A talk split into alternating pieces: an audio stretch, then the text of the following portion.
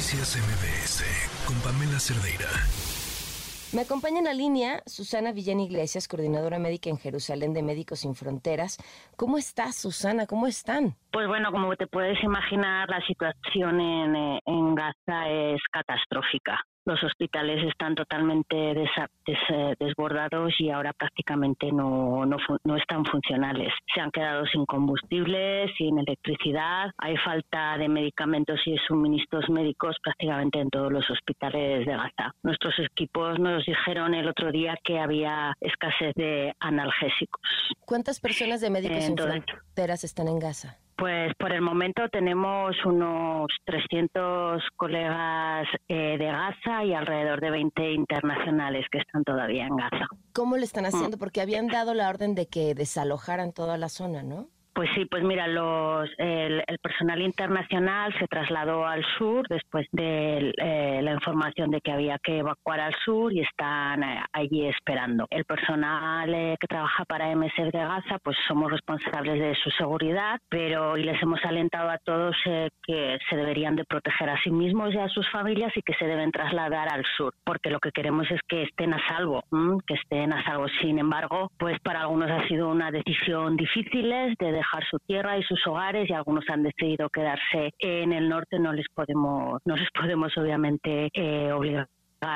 Sabemos que algunos de nuestros compañeros se han quedado en el norte a seguir trabajando en los hospitales. Sabemos que colegas nuestros siguen trabajando en los hospitales de Al-Sifa, de Nasser y de Al-Auda. ¿Cómo lo están consiguiendo sin cual, todos estos insumos tan importantes? Pues están con los últimos insumos y están haciendo lo que pueden. La verdad es que el personal sanitario está totalmente destrozado porque hay todavía muchas necesidades y se dan cuenta de que pueden hacer muy poquito. Lo que hemos hecho nosotros es darles todo lo que MSF tenía en los eh, que teníamos en los almacenes y hemos hecho donaciones y les queda poquito y lo poquito que, que tienen pues lo están lo están utilizando. ¿Qué es lo que más han necesitado? ¿Qué es lo que más han visto? Bueno, pues ahora lo que necesitan básicamente es que haya un, un cese de un cese de, todo de todo. ¿Cómo, cómo lograron hacerles llegar algunas cosas? Pues porque las teníamos ahí dentro. Nosotros llevamos ya bastantes años trabajando en Gaza y teníamos un almacén con medicamentos para que los proyectos fueran eh, funcionaran los proyectos de MSF. Entonces teníamos un, un almacén y al principio de esta crisis pues seguíamos con nuestros proyectos, pero ha llegado un momento cuando hemos tenido que evacuar al personal internacional y algún personal ha decidido junto con su familia irse al sur, pues que hemos tenido que, que, dejar de hacer algunas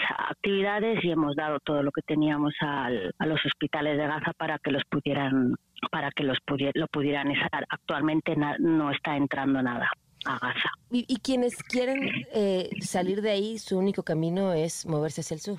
Eh, lo que no, bueno, nosotros lo que nos han dicho es que tenemos que movernos al sur porque en teoría era seguro, pero hay muchas personas que se encuentran en el dilema de si moverse o no o, no moverse al sur. Los caminos no son seguros y las personas no, no quieren dejar su casa, su tierra, su familia y para el personal médico es todavía mucho más difícil tomar esta decisión. Ellos tienen que decidir si se van con sus familias al sur para protegerlos o siguen trabajando en el hospital y teniendo teniendo, cuidado de las personas que están allí, que hay muchos enfermos y muchos están graves. Para ellos es un gran dilema. Eh, ¿Te había tocado vivir, ver algo similar en el tiempo que llevas trabajando en Médicos Sin Fronteras?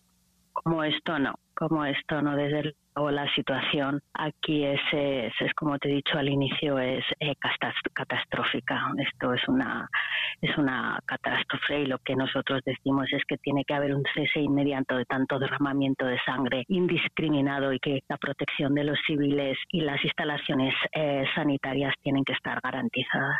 ¿Alguna otra cosa que te reporte el equipo de Médicos Sin Fronteras que está en el lugar que sea importante comentar? Pues es muy difícil hablar con ellos. La verdad es que tenemos muchas, eh, mucha, muchos problemas para hablar con ellos. Hablamos un par de veces al ellos, las comunicaciones no están y lo que ellos te dicen es, eh, nuestros compañeros dicen que es, una catástrofe, que hay muchas personas en el sur, pero están en colegios o en la calle o en familias, eh, como, como pueden ahí. Hablan quedan casi 500.000 desplazados y a esas personas pues eh, necesitan la necesitan lo básico, necesitan acceso a agua, necesitan acceso a cobija, necesitan acceso a alimentación, necesitan acceso a electricidad, que la situación realmente es catastrófica. ¿Qué mantiene a la gente andando, moviéndose eh, con vida a quienes sobreviven en una situación tan terrible como esta? Después de lo que por tu experiencia has podido ver y conocer pues eh, la verdad quieren eh, quieren tener una vida como todos nosotros en paz con sus familias y en lo que es su en lo que es su tierra en lo que es eh, su hogar y quieren mantenerse en su tierra y vivir una vida digna como cualquier otro algo que creas importante que la gente que nos está escuchando conozca. Pues sí, lo que la verdad lo que MSF eh, quiere, nosotros queremos poder acceder a las personas que necesitan atención médica, queremos estar allí, pero necesitamos garantías básicas de, seguridad, de que las personas que, que, ir al hospital o a los centros de salud es seguro, necesitamos sentirnos seguros allí para poder hacer esta tarea y de nuevo un cese inmediato del derramamiento de, de sangre tan indiscriminado. ¿Ustedes tienen comunicación con alguna de las autoridades israelíes? MSF se comunica con todo el mundo. ¿Y, qué, respuesta les dan a este, a este llamado, a esta solicitud? pues vamos, nosotros no hablamos eh, de esto con ellos, nosotros simplemente informamos a todo el mundo de lo que queremos hacer y si es seguro hacerlo o no seguro. Nosotros como organización médica humanitaria lo que hablamos y decimos que queremos que queremos que cese esto y que haya corredores seguros para que la ayuda humanitaria llegue a todos que la necesitan. Claro. Te agradezco muchísimo, Susana, que me hayas tomado la llamada. Gracias a ti, que paséis buena tarde. Gracias. Noticias MBS con Pamela Cerdeira.